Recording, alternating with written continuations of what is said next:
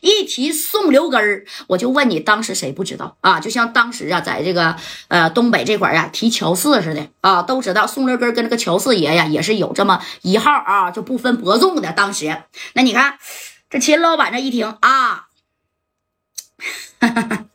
宋留根儿，听说过，听说过啊。兄弟，来到我天上人间呢，那都是客。既然是客呢，你说呀，呃，发生点小冲突啊，都怪我呀，招呼不周到。你看这么行吗，兄弟？今天呢，你旁边的这桌所有的啊，这个消费呢，由我秦辉买单。你看行吗？哎，不就是四大花魁吗？这几个娘们儿啊，呃，就是我天上人间的招牌。你这么的啊，我再给你找几个，你看行不行啊？对不对？有新货，不比这几个差。是不是这几个就是小小头牌，而且还贵？你看我身为老板，我给你打个折，然后我再给你找几个免费的，行不行？哎，你看这功夫马小辫一看天上人家的老板出来了，哎，他嘣家一下站起来了啊！这马小辫就说了：“咋着，秦老板啊啊，把我们当要饭的呢？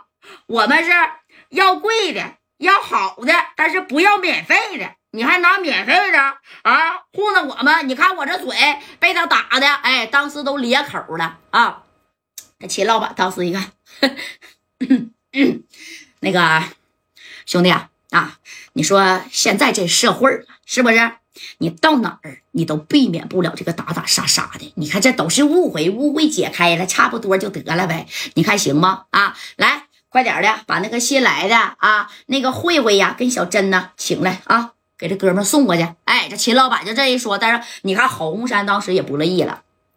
秦老板呐，开门迎客，这个道理你应该懂啊！啊，你在四九城能开一个天上人间这么大的买卖，对吧？那就证明啊，秦老板啊，你也是有一号的人我郝红山，你可以打听打听去，在这儿可能没啥名，但是在郑州啊，你看这白小航就说了。在郑州你能咋的啊？你信不信我他妈给你打回郑州去？不就是这个宋留根吗？你让他来，我照样一脚我给他飞出去啊！那宋留根当时是没宰着但，你别着急，马上就到场了啊！